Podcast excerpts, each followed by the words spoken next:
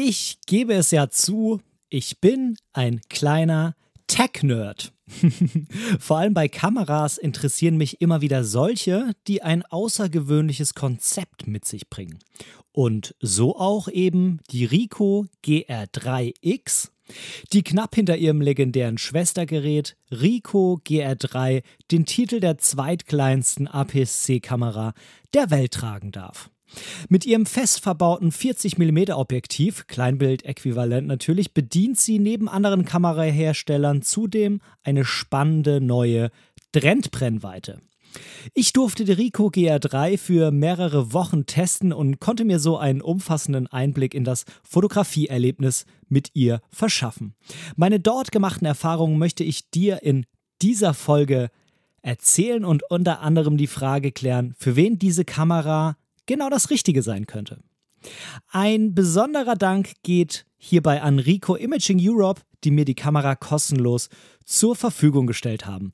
Im Speziellen äh, geht mein Dank hierbei an Wolfgang Baus, der nicht nur ein unheimlich sympathischer Mensch ist, sondern der mir als Customer Communication Manager bei Rico diese Folge so überhaupt erst ermöglicht hat. Trotzdem, das will ich an der Stelle auch nochmal anmerken, darf ich natürlich in der Podcast-Folge sagen, was ich möchte und auch Rico selbst bekommt den Inhalt erst mit Veröffentlichung das erste Mal an die Ohren. Also, ich wünsche dir viel Spaß beim Zuhören in dieser Folge, bei der es um die fast kleinste APS-C-Kamera der Welt geht, um die Ricoh GR3X.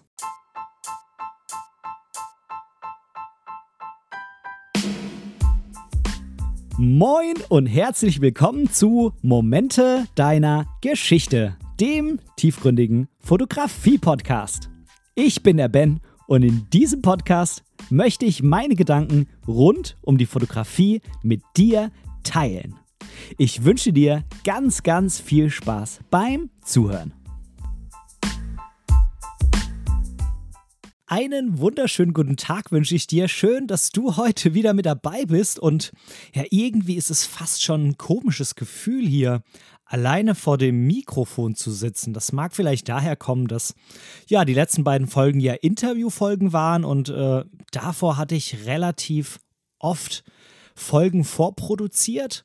Und äh, ja, jetzt ist es aber Samstag, der 19. März und ich nehme endlich mal wieder ganz regulär eine Folge für nächsten Mittwoch auf. Und äh, ja, ich denke, ich habe ein ganz spannendes Thema für dich mit am Start. Es ist mal wieder ein Kamera-Review, aber du weißt ja, wie das hier bei mir ist. Kamera-Reviews hm, sollen zwar schon auch so ein bisschen auf die technischen Daten eingehen, aber sollen vor allem darum handeln, wie ich mich mit der Kamera gefühlt habe, als ich sie benutzt habe und äh, wie ich sie benutzt habe und äh, ja, wie einfach so mein persönlicher Eindruck damit ist. Natürlich können wir die technischen Daten jetzt quasi nicht ganz unter den Tisch kehren. Nichtsdestotrotz soll da bei dieser Folge jetzt nicht mein Schwerpunkt drauf liegen.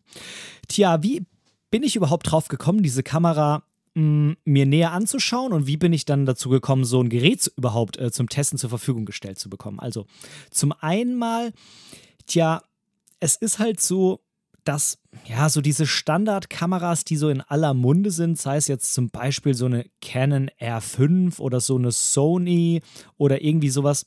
Ja, gut, bei Sony weiß ich noch nicht mal genau, wie gerade die heißt, die in aller Munde ist. Ähm, das interessiert mich alles irgendwie auch nur so ja, so ein bisschen an der Seite. Wie du vielleicht weißt, bin ich mit Fujifilm unterwegs. Da interessiert mich das natürlich sehr. Ähm, bei Canon so ein bisschen, weil ich vorher mit Canon fotografiert habe. Und äh, ja, Olympus schaue ich ab und zu mal noch nach, was da so äh, abgeht. Da habe ich auch später im Newsblog ein bisschen was für dich. Aber ansonsten sind so diese Standardkameras ja, nicht so meine Welt irgendwie, muss ich ganz ehrlich zugeben. Mich packen sehr, sehr oft Kameras, die ja so ein besonderes Konzept mit sich bringen, die einen auch irgendwie sehr einschränken und dadurch die Kreativität freisetzen. Das ist zum Beispiel auch ein Grund, warum mich Leica so unheimlich interessiert, obwohl ich keine Leica habe. Aber Leica lebt ja auch ein Stück weit davon, dass es eben eine Kameramarke ist, die ihre Kameras versucht, sehr auf das Wesentliche zu reduzieren. Und ähm, genau, ich bin ja selbst äh, Besitzer der X100V, was ja auch ein sehr spezielles Konzept ist, sage ich mal, mit nicht so vielen anderen Kameras auf dem Markt, die in die gleiche Richtung gehen. Aber ein paar gibt es halt und eine davon ist eben die Ricoh GR3 beziehungsweise die Ricoh GR3X. Und ähm, mich hat es halt unbedingt mal interessiert, so eine Kamera auszuprobieren. Jetzt ist die Ricoh GR3 mh, hm, schon ein kleines bisschen älter, auch wenn sie sich von den äh, Specs her eigentlich kaum von der GR3X mh, hm, unterscheidet. Aber warum mich die 3X so interessiert hat, war eben das Objektiv. Denn die Ricoh GR3 hat ein äquivalentes 28 mm und äh, 28 damit habe ich mich ja schon äh, in einer der Brennweiten-Folgen ähm, beschäftigt. Und äh, die Kamera an sich wäre natürlich interessant gewesen, aber ja, ich hätte da halt auch einfach nicht so viel zu der Brennweite 28 mm noch mehr sagen können, als ich eben schon in der vergangenen Folge gemacht habe. Und deshalb hat mich die 3X so interessiert, denn die GR3X bringt halt ein fest verbautes äquivalentes 40 mm Objektiv mit sich und 40 mm scheint ja so in letzter Zeit so ein bisschen eine Trendbrennweite zu werden. Ähm, auch das habe ich in der einen oder anderen Folge schon mal angesprochen. Man findet irgendwie im Moment überall 40 mm Objektive bei vielen, vielen Herstellern oder eben äquivalent, ne? klar. Und ähm, von da hat mich das interessiert. Zum einen jetzt dann mit dieser Folge quasi nochmal so ein bisschen an die Brennweitenreihe anzuknüpfen, mit den 40 mm, zum anderen aber auch mir diese Kamera mal vorzunehmen und mir da deine Gedanken dazu zu erzählen. Und ähm, ja, was habe ich gemacht? Ich, ich habe einfach Rico angeschrieben. Ich dachte mir, naja, mehr als Nein kann nicht kommen. Äh, es hat ein bisschen gedauert und dann hat mir der Wolfgang geantwortet und hat mich gefragt, was ich denn dann so genau äh, in meinem Review davor habe und so. Und er hat mich und den Podcast ähm, halt nicht gekannt und dann habe ich ihm das erzählt und hat er gesagt, findet er eine coole Sache, er würde mir die Kamera zuschicken. Und äh, ja, so ist die Kamera zu mir gekommen. Es äh, war dann so, dass leider der ähm, ja, wie soll ich sagen, der, der Tester vor mir, ich weiß gar nicht mehr genau, wer das war, der hat das leider verbummelt, die rechtzeitig loszuschicken. Und äh, so hatte ich die Kamera beim ersten Mal, du verstehst gleich, wie ich das meine, beim ersten Mal nur für drei Tage über Weihnachten. Und äh, ja, da habe ich natürlich ein paar Fotos zu Hause gemacht, ähm, aber über Weihnachten war ich nicht unterwegs und äh, das heißt, ich konnte die Kamera halt auch nicht dafür wirklich testen, wofür sie eigentlich meiner Meinung nach da ist, nämlich ähm, als Kamera, die ich gut mitnehmen kann, mit der ich Street fotografieren kann, mit der ich vielleicht meine Familie unterwegs fotografieren kann. Und ähm, von daher, ich habe die dann natürlich pünktlich äh, an den nächsten geschickt, dass er nicht das gleiche Problem hat wie ich. Ähm, aber ich habe halt, äh, ja, mit Wolfgang nochmal Kontakt gehabt und nochmal E-Mails ausgetauscht. Er hat auch gesagt, ähm, das tut ihm leid, er kann leider nichts für, dass der vorher sich nicht dran gehalten hat und äh, hat mir eben angeboten, dass ich die Kamera noch ein zweites Mal bekommen kann.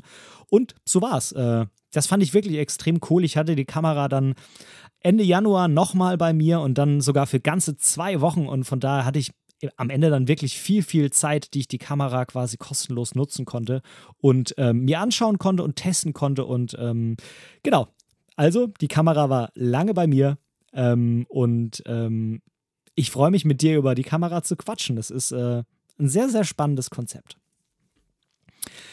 Fangen wir doch mal ganz vorne an und gehen mal so über zwei, drei technische Daten, die vielleicht ganz spannend sind, wenn du die Rico GR3 oder GR3X noch gar nicht so richtig kennst. Also die Rico GR3X ist eine APS-C-Kamera und ähm, hat einen CMOS-Sensor mit ja, 24, roundabout 24 Megapixel. Dadurch, dass es ein APS-C-Sensor ist, äh, haben wir halt einen Kropffaktor von 1,5, also dieses ähm, 26,1 mm Objektiv kommt dann am Ende eben auf 40 mm, wenn man es umrechnet und hat eine Blende von 2,8. Die Kamera ist unheimlich kompakt. Das muss man wirklich dazu sagen. Also ich habe die mal neben mein Handy gelegt und äh, ich habe ein, was ist denn das hier, ein Samsung Galaxy S10, glaube ich. Und die Kamera ist ein bisschen dicker, das ist klar, das ist auch gut so, dass man was zum Greifen hat. Aber ja, von der Fläche her war die tatsächlich an der einen oder anderen Stelle wirklich kleiner als dieses Handy. Also die Kamera passt in die Hand rein und passt halt dementsprechend auch mega gut irgendwie in die Hosentasche. In der Jackentasche hat man sie sowieso überhaupt gar nicht gemerkt. Und äh, ja, das war wirklich eine verdammt coole Sache. Und ansonsten hat sie halt wirklich so die Standarddinge, die halt irgendwie so eine Kamera heutzutage hat. Ne? Diese Kamera ist jetzt seit September 2021 auf dem Markt und hat halt so die Basics, ne? Mit elektronischem Verschluss, kürzeste Belichtungszeit ein Viertausendstel, längste Belichtungszeit 30 Sekunden, ISO bis über 100.000, ähm, kann Video und so weiter und so fort. Also da ist jetzt wirklich jetzt nichts, was einen mega beeindruckt, aber auch nichts, was jetzt irgendwie, wo ich sagen würde, das ist jetzt totaler Fail und fehlt und habe ich total vermisst oder so. Ist natürlich jetzt nicht die klassische Kamera zum Film, ist irgendwie auch ganz klar, aber dafür, wofür sie gemacht ist und das kommt hoffentlich jetzt im Laufe meiner Folge raus für dich, ähm, ist sie wirklich gut geeignet. Sie hat keinen Sucher, hat allerdings ähm, oben auf dem Blitzschuh die Möglichkeit, dass man einen äh, optischen Sucher quasi sich nachkauft und, und den oben drauf packt. Optischer Sucher, warum ergibt das Sinn? Naja, ganz klar, da es natürlich eine Festbrennweite ist, ähm, brauche ich keinen Sucher, der quasi mit, ähm, ja, mit Veränderung der Brennweite irgendwie mitgeht oder so, weil eben es äh, eben immer die gleiche Brennweite ist. Aber das ist natürlich je nach Betrachter ein Vorteil oder ein Nachteil. Aus meiner Sicht eben ganz klar ein Vorteil, ähm, weil, tja, wie soll ich das jetzt kurz einmal darstellen? Weil ich persönlich Festbrennweiten viel mehr mag als Zoom-Objektive, denn ähm, mit Festbrennweiten muss man viel kreativer sein und ähm, lernt einfach die Brennweite besser kennen und ja, hat auch nicht immer diesen Drang, die Brennweite noch mh, zu verändern und ganz an den Anschlag zu drehen, sei es nach oben oder nach unten. Aber auch darüber habe ich schon mal eine extra Folge gemacht, Festbrennweiten versus Zoom. Hört dir die gerne an, wenn dich das interessiert. Sonst sprengt das hier jetzt den Rahmen und ich mache quasi wieder so eine Folge. so, das sind meiner Meinung nach die wichtigsten Specs erstmal. So, was kann ich zu den Erfahrungen mit dieser Kamera sagen? Ähm, mir ist aufgefallen beim Benutzen, dass ich sehr, sehr viele Hochkantbilder gemacht habe. Und das mag vielleicht zum einen daran liegen, dass ich irgendwie in letzter Zeit gefühlt generell mehr Hochkant fotografiere als früher. Nicht mehr Hochkant als äh, quer, aber mehr als früher. Und äh, ich vermute, in dem Fall hat es mich besonders dazu, mh, mm, ja, wie soll ich sagen, mich dazu gezogen, diese Hochkantbilder zu machen, weil ich die Brennweite von 40 mm total ungewohnt war. Bei mir ist es so, dass ich normalerweise am liebsten mit 35 und 50 mm fotografiere und 40, mh, mm, ja, siedelt sich so ein bisschen dazwischen an. Und für mich am Anfang war es eben so, ja, das ist irgendwie für die Bilder, die ich normal mit 35 mache, war es mir irgendwie zu eng. Für die Bilder, die ich normalerweise mit 50 mache, war es mir ja zu weit, würde ich eigentlich gar nicht sagen, weil ich sehr oft auch ähm, 35 mm nehme, obwohl ich auch 50 nehmen könnte, weil es ein Porträt ist. Von daher hat mich äh, besonders herausgefordert eher die Tatsache, dass ähm, ja der Bildausschnitt einfach mir vom Gefühl her oft zu klein war, weil ich eben normalerweise die 35 mm dabei hatte. Nichtsdestotrotz ist es aber so, dass diese Brennweite, wenn man draußen unterwegs ist, unheimlich interessant ist. Und zwar warum? Draußen unterwegs kannst du hervorragend deine Füße benutzen. Und draußen unterwegs ist es tatsächlich so, mit diesen 40 mm hast du eigentlich beides vereint, sowohl die 35 als auch die 50. Denn wenn du einen Schritt weiter hin machst, dann hast du eigentlich die 50 mm. Und wenn du einen Schritt weiter weg machst, hast du die 35. Und das war gerade bei der Street-Fotografie. Ich habe ein paar coole Bilder gemacht ähm, in einem Industriegebiet in Hamburg. Da war ich mit äh, Frank Fischer und mit Matthias von Die Schaufel unterwegs und äh, da hatte ich die Kamera auch mit dabei. Wir haben auch ein kleines äh, Review gefilmt für ähm, den Kanal von Frank äh, auf YouTube und ähm, da hatte ich die Kamera dann quasi im Street Photography Einsatz und da war das echt mega cool mit den 40 Millimetern. Ähm, Wo es halt für mich eine besondere Herausforderung war, war drin äh, zu Hause, weil mir da die 40 doch sehr oft zu eng waren. Denn ich würde sagen, zu Hause habe ich meistens die 35 drauf, manchmal die 24 oder 28 und ganz selten auch mal die 50. Aber mit den 40 habe ich gemerkt, für jetzt als Standardbrennweite, ich habe ähm, die Zeit, die die Kamera da war, eigentlich auch fast ausschließlich mit ihr fotografiert. Und da habe ich einfach gemerkt, dass es drin, ja, mir einfach als, als, als Standardbrennweite ähm, zu lang war. Also für mich war einfach der Bildausschnitt zu klein für drin. Ähm, aber wie gesagt, eben nicht für draußen unterwegs. Ähm, ich habe es vorhin schon mal angesprochen, die Kamera ist einfach schön klein und kompakt. Und ich hatte die sehr, sehr, sehr viel dabei in diesen zwei Wochen. Ähm, ich habe die eigentlich immer dabei gehabt, wenn ich irgendwo hingegangen bin. Ich habe es auch gar nicht mehr gemerkt, dass ich sie dabei habe, weil sie halt in meiner Jackentasche oder in meinem Rucksack war oder ja, manchmal auch in meiner Po-Tasche von der, von der Jeans. Ich habe einfach nicht gemerkt, dass ich diese Kamera dabei hatte. Das war total beeindruckt. Also die Kamera hat mh, sich so ein bisschen Platz in meinem Herzen verdient, weil sie einfach wirklich mein ständiger Begleiter war. Und ich versuche auch so immer eine Kamera mitzunehmen. Also meine X100V ist eigentlich sehr, sehr häufig dabei, aber ich muss ganz ehrlich zugeben, eben nicht immer. Und für mich ist meine wirklich wahre, echte immer dabei Kamera das Smartphone. Aber während der Zeit, als ich die Rico hatte, war es tatsächlich die Rico GR3X, weil die einfach immer mit am Start war. Und ähm, ja, das äh, hat mich auf jeden Fall nachhaltig beeindruckt. Ähm, diese Kamera eignet sich vor allem deswegen meiner Meinung nach sehr, sehr gut, wenn du vielleicht gar nicht so oft mit Kameras fotografierst, aber unbedingt was suchst, was du zusätzlich zu deinem Smartphone oder wenn du irgendwie gerade so eine Smartphone-Diät machst, statt deinem Smartphone sogar, mitnimmst, wenn du mit deiner Familie Familienausflüge machst. Und ähm, da eignet sich die Kamera deswegen auch so gut, weil da eben diese 40 mm, vor allem auch im Vergleich zu 35 oder ähm, vielleicht auch 28 glänzen, weil du noch einen Ticken mehr freistellen kannst.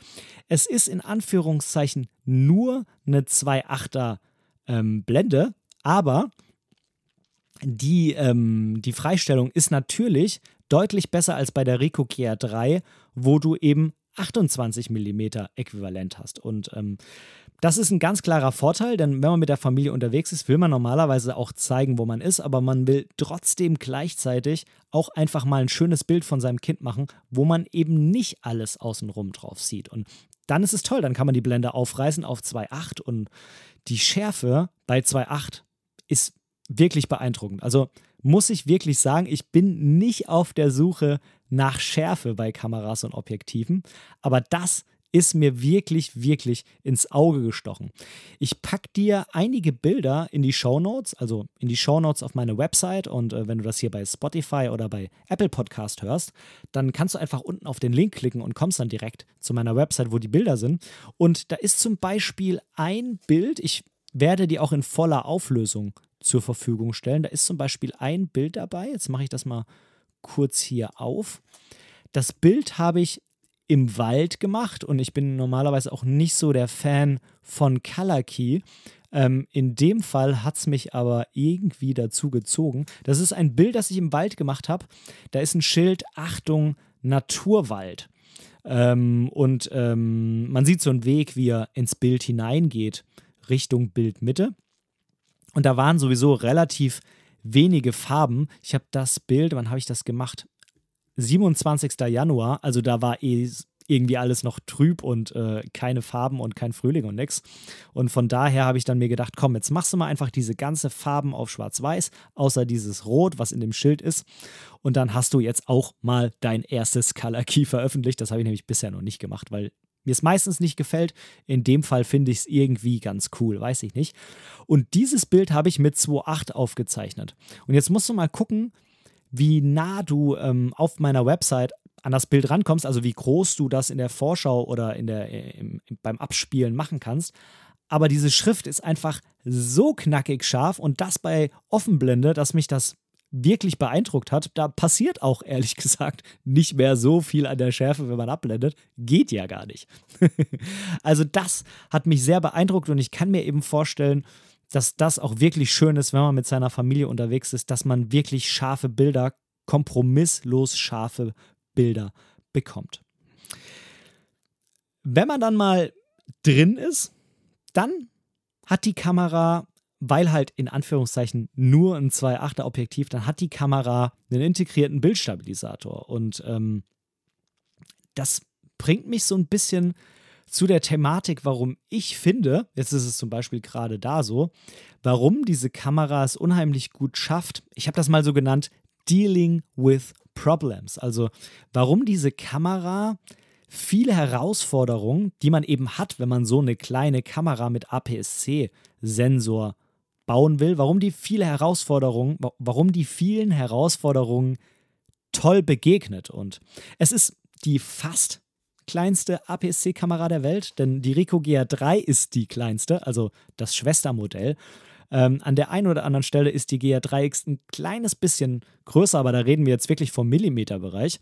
Ähm, und deshalb hat sie halt nur den zweiten Platz bekommen, aber ich glaube, damit kann man auch leben.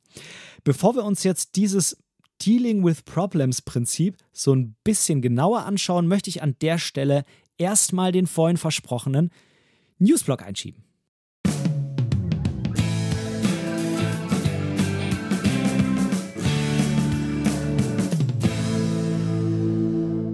Ich war mal wieder auf der Seite des Foto-News-Dealers meines Vertrauens beim Photographics-Magazin. Und ähm, da habe ich mir drei Thematiken rausgesucht, die ich dir hier mal kurz erläutern will. Zum einen scheint wohl Canon an einem elektromagnetischen Verschluss zu arbeiten.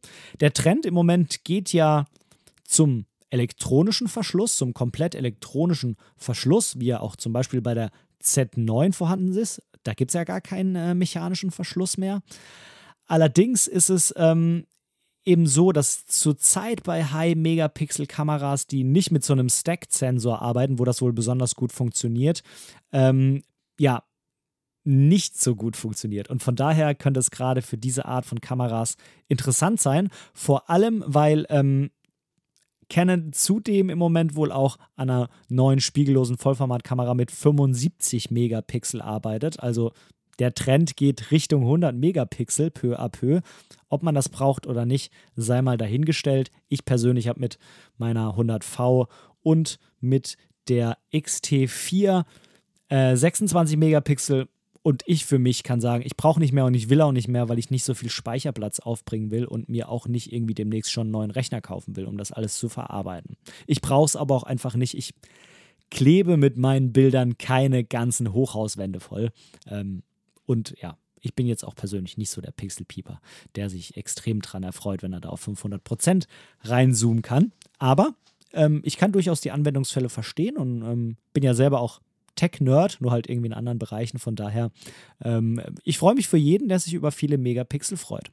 Ja, anscheinend scheint Ken eben an so einem elektromagnetischen Schluss Anscheinend äh, ist es wohl so, dass, wie gesagt, Ken an so einem elektromagnetischen Schluss arbeitet. Vielleicht kann man davon ableiten, dass Canon ähm, ja so denkt, dass es äh, noch ein bisschen dauern wird, bis so ein komplett elektronischer Verschluss auch wirklich bei allen Kameras und bei allen Anwendungsfällen gut funktioniert. Das war so das, was ich für mich so ein bisschen rausgezogen habe, ähm, dass es wahrscheinlich noch dauert, bis alle Kameras nur noch diesen elektronischen Verschluss haben.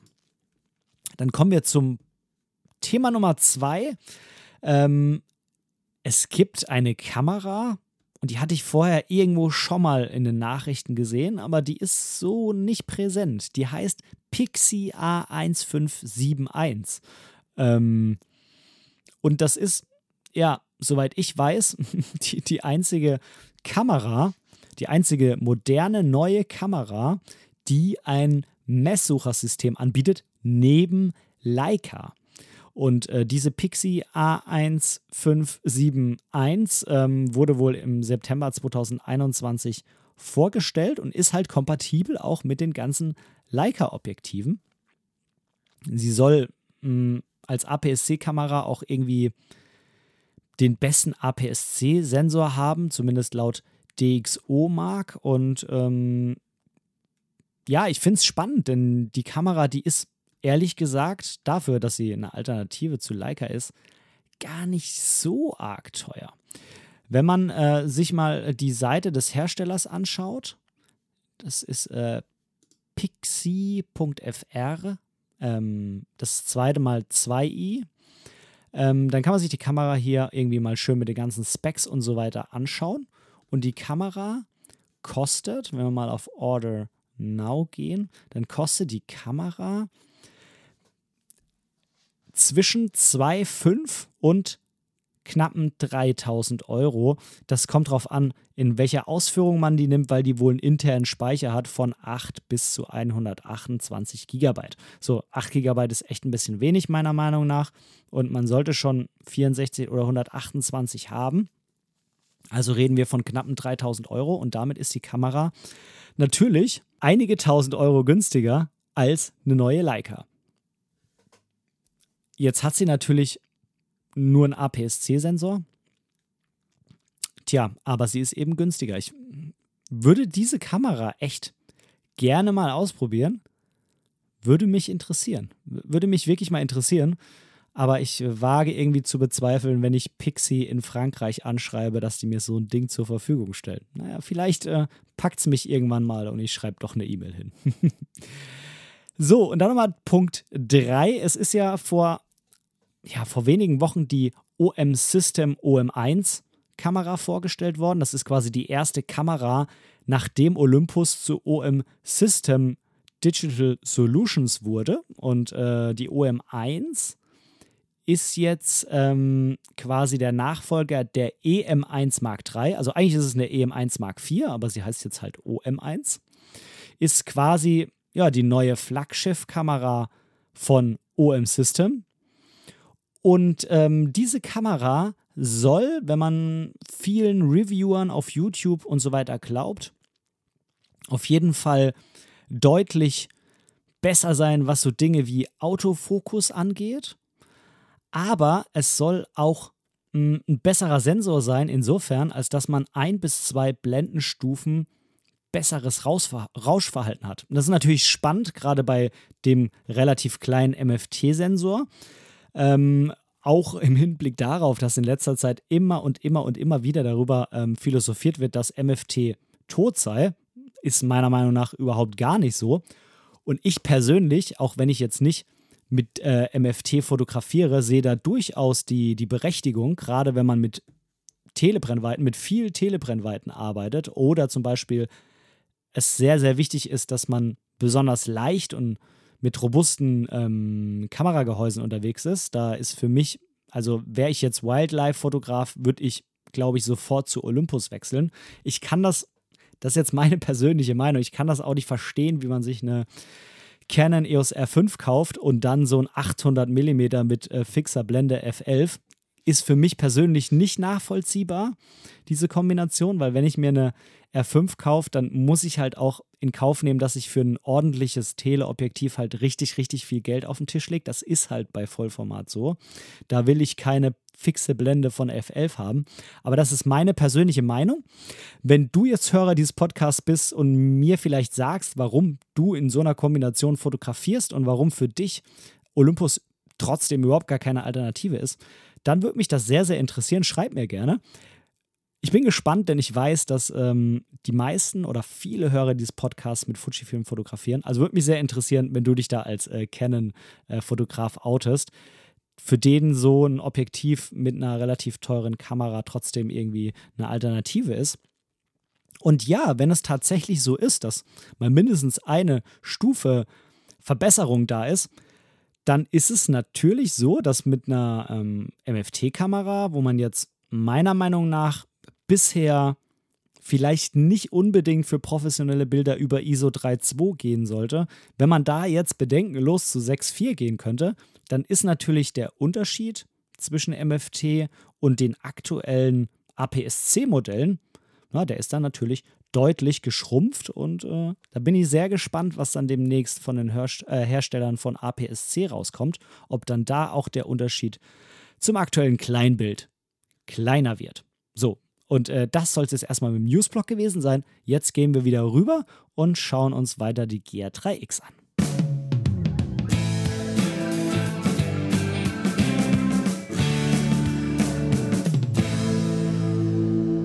Ich habe dir vorhin versprochen, dass wir uns das Prinzip Dealing with Problems anschauen. Und ähm, ich habe auch so meine Gedanken mal mit äh, Wolfgang mh, hm, ausgetauscht per E-Mail und äh, habe ihm gesagt, Tja, mein Eindruck der Kamera ist, dass quasi als, ja, wie soll ich sagen, als oberste Priorität war, das wird die kleinste oder ja, nach der Ricoh GR3 die zweitkleinste APS-C-Kamera der Welt sein. Punkt. Wie können wir das umsetzen, dass es eine gute Kamera wird? Und ähm, wenn man natürlich so, ein, so, eine Kompaktheit des Gehäuses als, ähm, als oberste Priorität nimmt, hat man gewisse, gewisse Herausforderungen, mit denen man umgehen muss. Und da finde ich, hat Rico einen echt guten Job gemacht. Denn schauen wir uns jetzt gerade mal den ersten Punkt an. Den habe ich vorhin schon angesprochen. Wenn die Kamera so klein bleiben soll, ist eine größere Linse mit einer größeren Blende, also ne, nicht 2.8, so wie es ist, sondern vielleicht 2.0, ist einfach nicht drin. Was kann man aber machen? Was ist, wenn ich die Kamera halt benutzen will, wenn wenig Licht da ist? Tja, Rico hat einen Bildstabilisator eingebaut. Also diese kleine Kamera mit dem APS-C-Sensor, und das macht natürlich einen riesen Unterschied im Vergleich zu den Kompaktkameras, wo die Sensoren deutlich kleiner sind oder dem Handy, hat in dieses Ding einen Bildstabilisator eingebaut. Und ich habe zu Hause drin auch ein Bild gemacht, auch das packe ich dir in die Show Notes von unserem Weihnachtsbaum. Im Vordergrund äh, waren da Kerzen auch noch auf dem Tisch, äh, waren so elektronische Kerzen, aber ähm, sagen wir, es waren Kerzen und äh, im Hintergrund eben die Weihnachtsbaumbeleuchtung zu sehen. Und da habe ich die Kamera an meinen Schrank angelehnt. Den sieht man hier jetzt am Bild nicht, aber da war die Kamera angelehnt und ich habe ein Foto gemacht. Ich habe, glaube ich, zwei oder drei Fotos gemacht, um sicher zu gehen, dass auch eins dabei ist, was nicht verwackelt ist. Und äh, das war sogar bei zwei von den dreien so. Und das Foto habe ich gemacht mit 0,3 Sekunden und ISO 6400. Ich habe es, jetzt muss ich tatsächlich nochmal in die Entwicklungseinstellungen reingehen bei Lightroom, damit ich, ähm, äh, dass ich hier auch keinen Käse erzähle. Ich habe dieses Bild, nee, ich habe dieses Bild nicht entrauscht. Also schau dir das Bild gerne mal an. Bei ISO 6400 und irgendeinem so Preset, was ich drüber geworfen habe, wo ja meistens so ein Rauschen auch irgendwie noch mehr rauskommt, ist das hier bei rausgekommen. Und das finde ich schon echt nicht schlecht. Ne?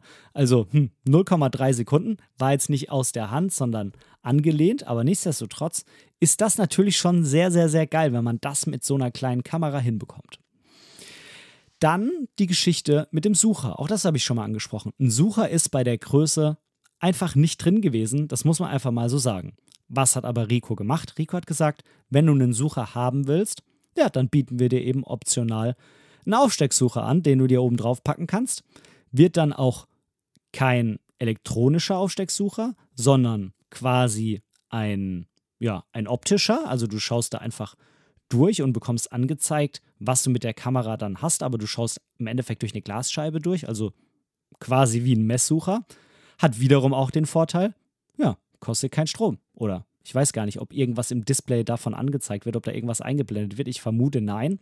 Äh, wenn ja, wird es sehr wenig äh, Strom kosten. Ich glaube aber nein. Und dann kostet kein Strom. Also Akku gespart und du hast quasi doch einen Sucher. Also Problem gelöst. Kommen wir zum Akku. Es ist ja ein relativ kleiner Akku, auch natürlich wieder der Gehäusegröße geschuldet.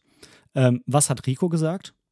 Wir haben aber In-Camera-Charging. Also du kannst mit USB den Akku in der Kamera laden. Und meiner Erfahrung nach dauert das auch ehrlich gesagt gar nicht so lange. Ich habe jetzt, äh, ich habe nicht auf die Uhr geguckt, aber es war jetzt nicht so, dass ich irgendwann da hingegangen bin zur Kamera und habe gesagt, äh, da sind ja immer noch irgendwie nur die Hälfte an Kapazität, sondern das hat super, super funktioniert. Und sind wir mal ehrlich, dann nimmt man halt einfach zwei oder drei Akkus mit ähm, und dann tauscht man den halt mal fix den Akku kann man auch irgendwie sonst wo reinwerfen und dadurch, dass der so klein ist, kannst du den halt auch in die andere Hosentasche stecken. Da hast du einen Ersatzakku dabei.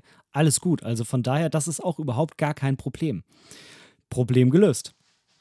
Tja, wir haben ein fest verbautes Objektiv. Das soll natürlich einerseits die Kreativität fördern, das ist auch ganz klar. Bei mir tut es das regelmäßig. Aber es soll natürlich auch so sein, dass dieses Ding eben nicht ewig weit rausfährt, wie das bei Kompaktkameras ist. Außerdem muss man auch bedenken, wenn du ähm, ein Zoom-Objektiv für eine APS-C-Kamera hast, dann sprechen wir da halt von ganz anderen Größen als für so eine Kompaktkamera mit kleinem Sensor. Und von daher, es ist eben eine Festbrennweite. Was kann man aber machen? Zum einen gibt es Crop-Modi in dieser Kamera, wo du quasi direkt schon für die JPEGs croppen kannst. Einmal auf äquivalente 50 und einmal auf äquivalente 70 mm und hast dann immer noch 15 bzw. 7,5 Megapixel bei den Bildern. Und was Rico auch noch gemacht hat, Rico hat gesagt, es gibt optional neben dem Aufstecksucher auch noch einen Telekonverter, 1,5-fach. Und wenn du den drauf packst, dann kommst du zu 60 mm und auch mit dem in Kombination kannst du noch den Gruppenmodus benutzen und dann kommst du auf 70 beziehungsweise sogar auf 107 mm Äquivalent, dann halt bei 7,5 Megapixel. Das heißt, du hast am Endeffekt mit diesem Telekonverter, wenn du dir den noch dazu kaufst, hast du von 40 bis 107 mm alles abgedeckt auf die eine oder andere Weise. Also auch Problem gelöst. dann ist es so, dass in der Kamera in Anführungszeichen nur ein Steckplatz für eine Speicherkarte ist. Das ist nicht ungewöhnlich bei, ähm, bei Kompaktkameras, überhaupt gar nicht. Aber Rico hat gesagt, da wollen wir aber noch eine kleine Sicherheit äh, einbauen. Denn ähm, bei Menschen wie mir, die gerne mal irgendwas vergessen, ist es halt so, dass man auch einfach mal vergisst, eine Speicherkarte reinzutun. Und dann ist natürlich immer doof, wenn man unterwegs ist und könnte dann quasi gar nicht fotografieren. Was hat also Rico gesagt? Ja, dann bekommt die Kamera eben 2 GB interner Speicher. Und wenn ich DNG und JPEG gleichzeitig fotografiere, bekomme ich in diese 2 GB trotzdem noch 47 Bilder hin. Also für einen kleinen Ausflug völlig ausreichend. Und wenn ich aber sage, nee, das ist jetzt dann doch irgendwie ein Tagesausflug und ich habe die, die Speicherkarte vergessen, dann schalte ich halt auf nur JPEG um. Dann habe ich halt nicht die RAWs. Und dann kriege ich immerhin 166 Bilder ungefähr auf diesen internen Speicher. Und 166 Bilder haben oder nicht haben. Das muss man sich immer mal äh, in den Hinterkopf rufen. Also auch Problem gelöst. Was will ich mit diesen ganzen Dingen dir sagen? Ich will mit diesen ganzen Dingen sagen, dass Rico es bei dieser Kamera wirklich geschafft hat, die ganzen negativen Punkte, die so eine, so eine Priorisierung von der Größe mit sich bringen, wirklich innovativ und spannend und vor allem auch mit, mit Köpfchen zu lösen. Und das hat mich sehr beeindruckt in der Herangehensweise. Und äh, da merkt man, dass, es, äh, dass da wirklich ein paar kluge, kluge Köpfe sitzen, die sich auch wirklich Gedanken machen auf Anwenderseite. Und ähm, genau, ja.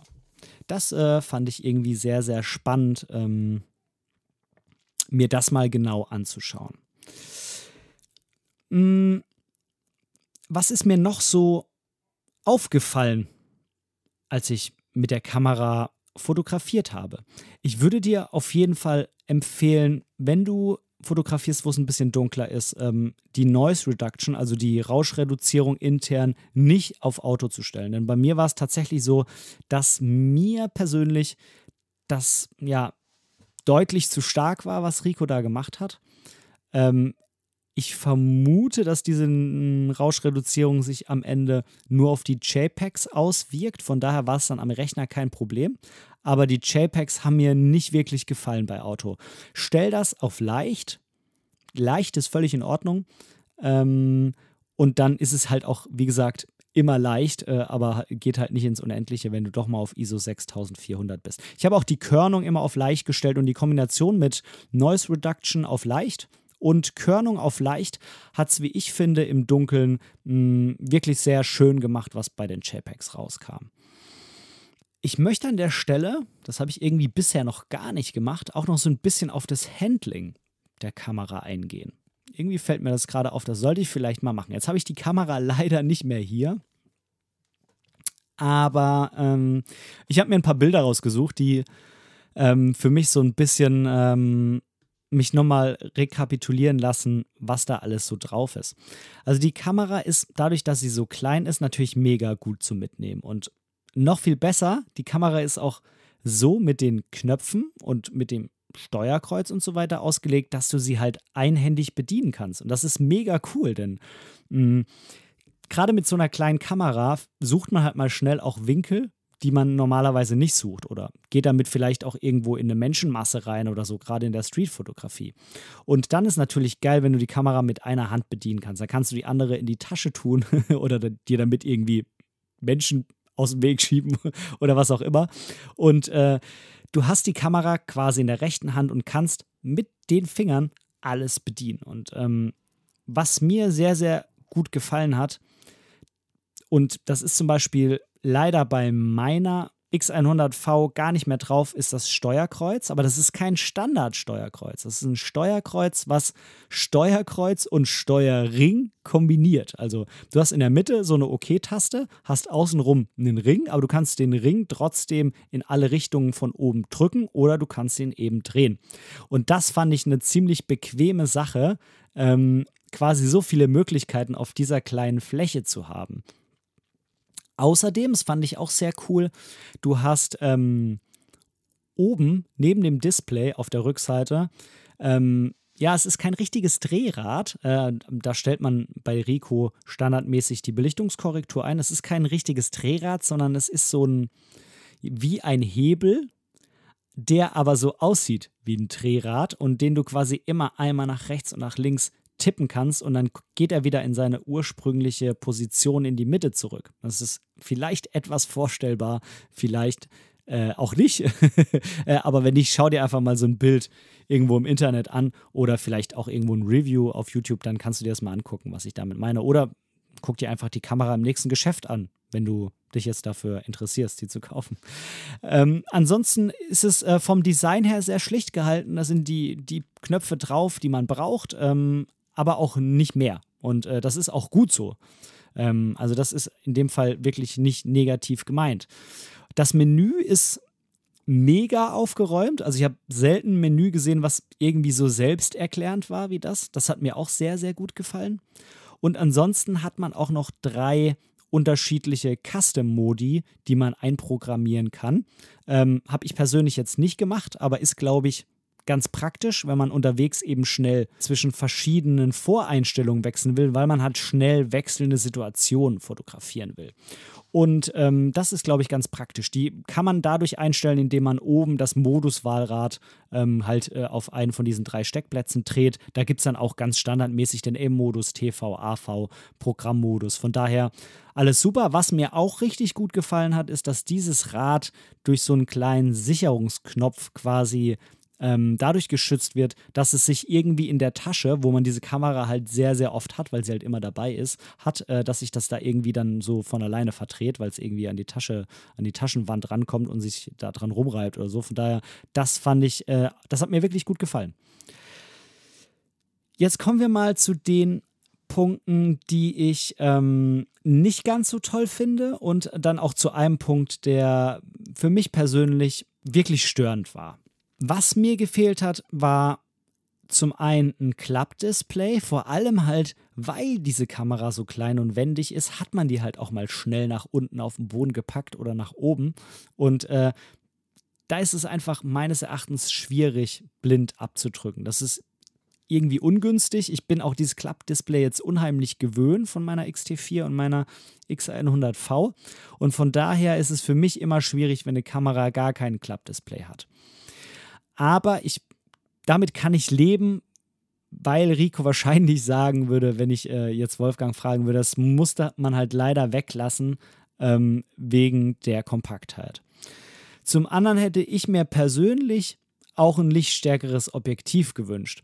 Aber ich muss zugeben, auch da ist ganz klar, dann wäre die Kamera einfach viel größer geworden. Das, da brauchen wir uns auch nichts vormachen. Wenn ich das mit meiner Fuji zum Beispiel vergleiche, das sind 35 mm 2.0, ist trotzdem total klein, aber es ist einfach breiter als diese Ricoh GR3 und es wird sich auch nicht vermeiden lassen. Und von daher, ich kann mit diesen beiden Entscheidungen bei der Kamera wirklich durchaus leben.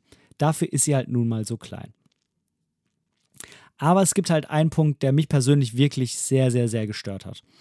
Jetzt ähm, habe ich die Kamera sehr viel auch zu Hause benutzt. Da ist das besonders aufgefallen. Unterwegs hm, so halb. Der Autofokus war mir definitiv zu langsam. Also wenn ich draußen normal unterwegs bin, äh, am Tag ne, mit der Familie oder Street Photography oder so, überhaupt gar kein Problem, funktioniert super. Sobald es aber ein bisschen dunkler wird, auch draußen, also ne, wenn so die äh, goldene Stunde gerade so vorbei ist und die blaue Stunde anfängt, man aber eigentlich mit dem Auge noch alles einigermaßen gut wahrnehmen kann, hat die Kamera teilweise wirklich schon echt Probleme gehabt zu fokussieren. Und umso schlimmer war es drinnen zu Hause, wenn nicht extrem viel Licht durch die Fenster reingekommen sind. Das hat mich teilweise sehr zur Verzweiflung gebracht, muss ich zugeben. Ähm, teilweise lernt man aber auch damit, sich irgendwie äh, zu arrangieren. Ähm, auch da hat Rico tatsächlich eine Antwort darauf. Auch das muss man an der Stelle wieder dazu sagen. Also Rico hat gesagt, ja, okay, irgendwie mh, hm, mehr Autofokus ist so auch vielleicht bei dem Preis und bei der Größe nicht drin. Also bauen wir einen Snap-Fokus ein, der meines Erachtens fast perfekt funktioniert. Es ist so, dass man bei Rico, bei der Rico GR3 im Menü quasi eine Entfernung einstellen kann, sagen wir mal zwei Meter.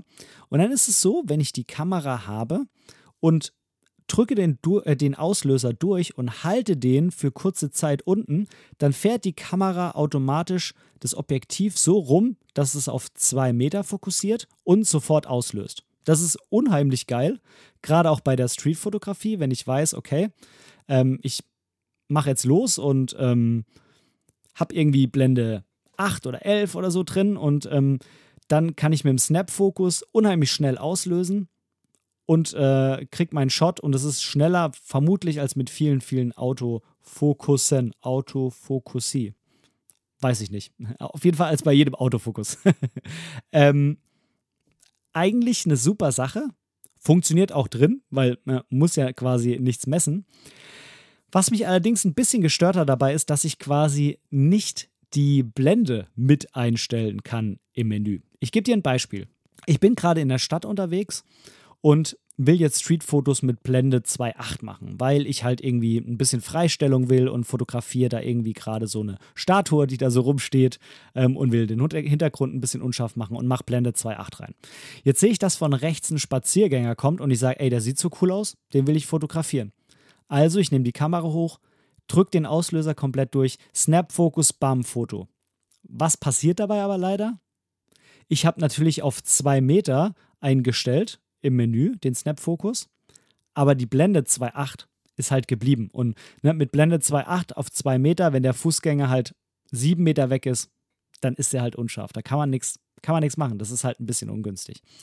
Ähm, wenn man jetzt im Menü einstellen könnte, wenn ich den Snap-Fokus benutze, fokussiert die Kamera automatisch auf 2 Meter, aber stellt auch automatisch auf Blende 11 um, dann wäre das Ganze ein viel kleineres Problem, denn mit Blende 11 ist ab 2 Metern, ja, sehr, sehr, sehr viel scharf.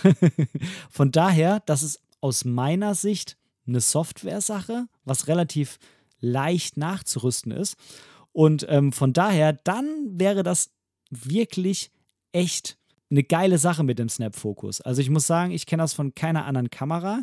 Geht ja auch so ein bisschen hm, Richtung Zonenfokus, was man ja bei manuellen Objektiven sehr, sehr gut machen kann. Ähm, das ist eine geile Sache und wenn das noch ein bisschen verbessert wird, dann wird das meiner Meinung nach ja diesen leider wirklich, muss man sagen, schlechten Autofokus deutlich verbessern, weil halt mit dieser Funktion äh, einiges wieder wettgemacht werden würde. Und dann würde sich eben auch das in die Reihe Dealing with Problems dazu gesellen. So, jetzt würde ich aber sagen, machen wir nochmal eine Community Lounge, bevor du mein abschließendes Fazit zu Rico GR3X bekommst.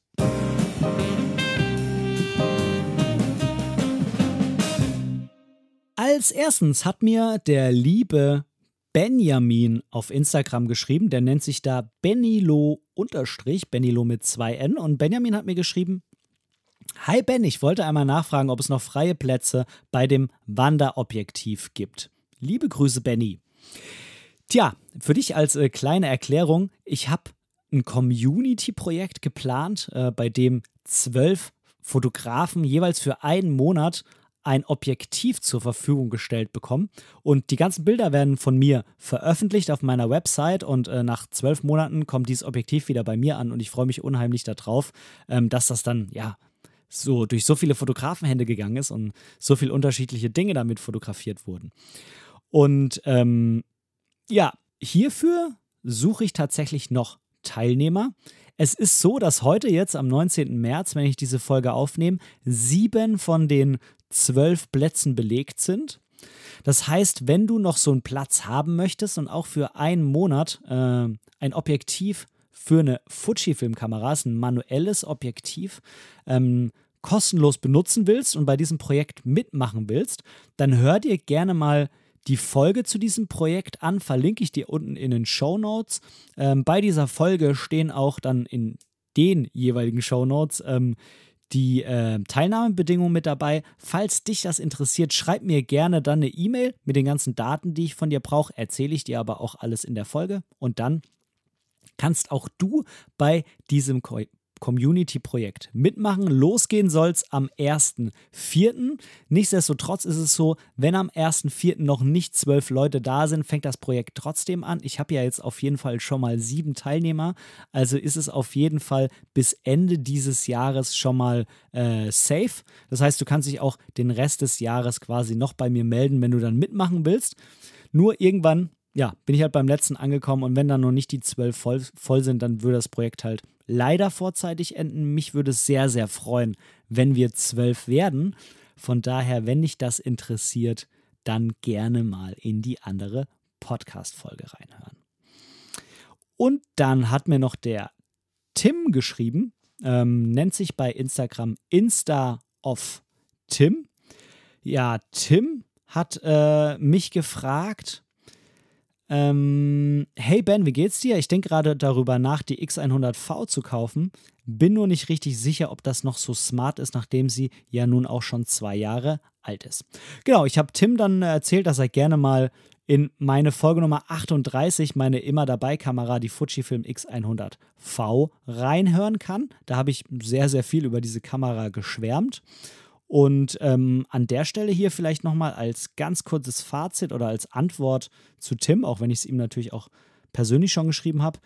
Ja, meines Erachtens ist diese Kamera noch völlig zu empfehlen. Ich wüsste auch gar nicht, welche andere immer dabei Kamera ich mir jetzt kaufen würde, wenn ich die nicht hätte. Ich würde die auch jetzt wieder kaufen, weil die mich jetzt schon seit einiger Zeit begleitet und ähm, ja, meine Liebe zu ihr äh, auch nicht nachlässt. Ich habe mir jetzt auch hier so einen rechteckigen, so eine rechteckige Gegenlichtblende noch dazu gekauft und äh, einen neuen Gurt von Peak Design und ähm, ja, das ist halt wirklich so meine, meine Liebe, was Kameras angeht, äh, weil sie auch einfach vom Design her so geil ist und äh, ja, meiner Meinung nach immer noch völlig auf der Höhe der Zeit. Ich sehe da überhaupt gar keinen Grund, mir irgendwas anderes zu kaufen, zu dem es ja auch noch gar keinen Nachfolger gibt. Von daher ja, ich kann die Kamera noch extrem empfehlen. Nachteil ist im Moment, dass sie wohl eine relativ lange Lieferzeit von ein bis zwei Monaten hat. Ähm, wie so vieles im Moment. Aus diversen Gründen. Aus äh, natürlich aufgrund äh, Corona. Ich vermute, dass jetzt auch äh, die Geschichte mit der Ukraine noch den einen oder anderen Einfluss hat. Und äh, ja, ist im Moment ein bisschen schwierig mit dem ganzen Kamerazeug.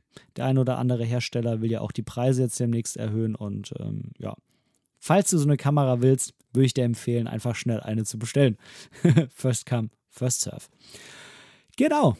Und äh, damit will ich es jetzt auch erstmal belassen in der Community Lounge und springe jetzt zum Fazit der Rico GR3X.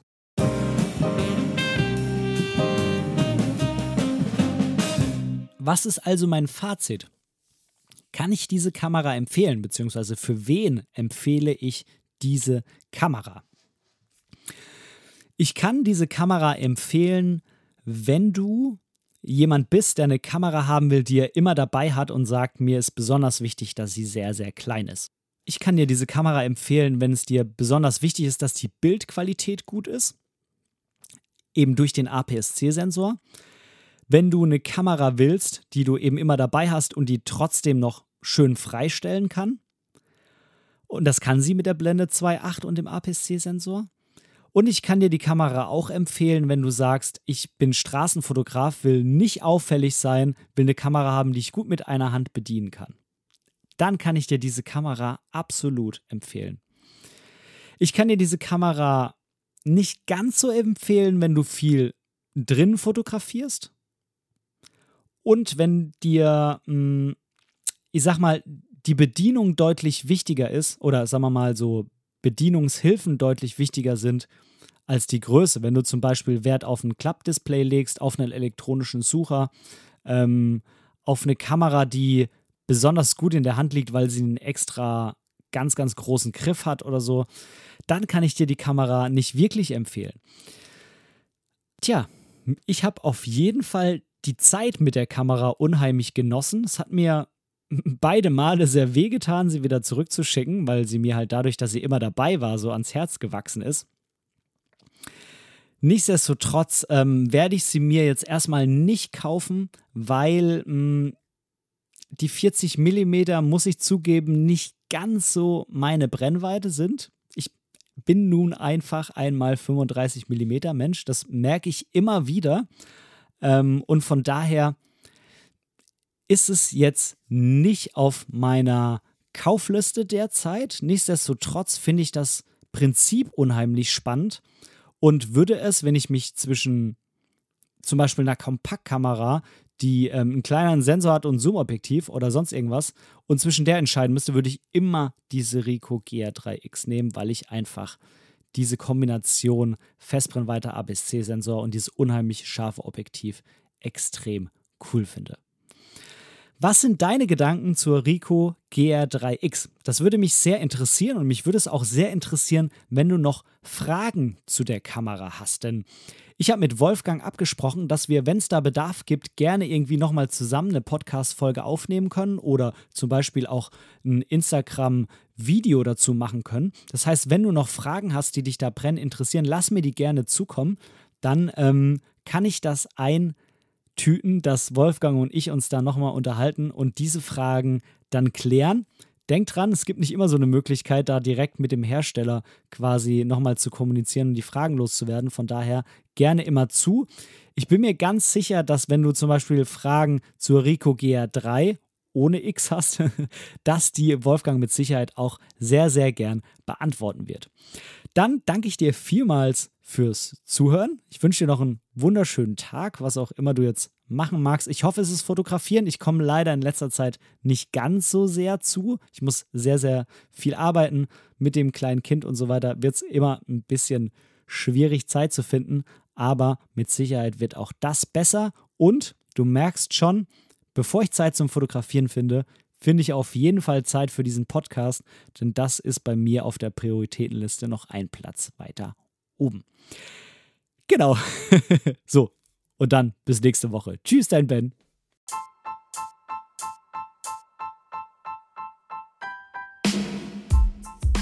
An dieser Stelle möchte ich Danke sagen. Danke, dass du mir für diese Episode dein Ohr geliehen hast, denn als Hörer bist du natürlich der wichtigste Teil dieses Podcasts. Wenn du irgendwelche Verbesserungsvorschläge hast oder Teil dieser Show werden willst, dann melde dich einfach bei mir irgendwo auf meinem Social Media. Die ganzen Links findest du unten in den Show Notes. Außerdem würde es mich unheimlich freuen, wenn du mir bei Apple Podcasts eine positive Bewertung für diesen Podcast geben könntest und vielleicht sogar ein kleines Kommentar hinterlässt. Natürlich, wenn du was anderes benutzt, kannst du das auch einfach beim Podcast-Player deines Vertrauens tun. So können wir beide zusammen noch viel mehr Menschen erreichen und unsere gemeinsame Community weiter ausbauen. Vielen lieben Dank dafür.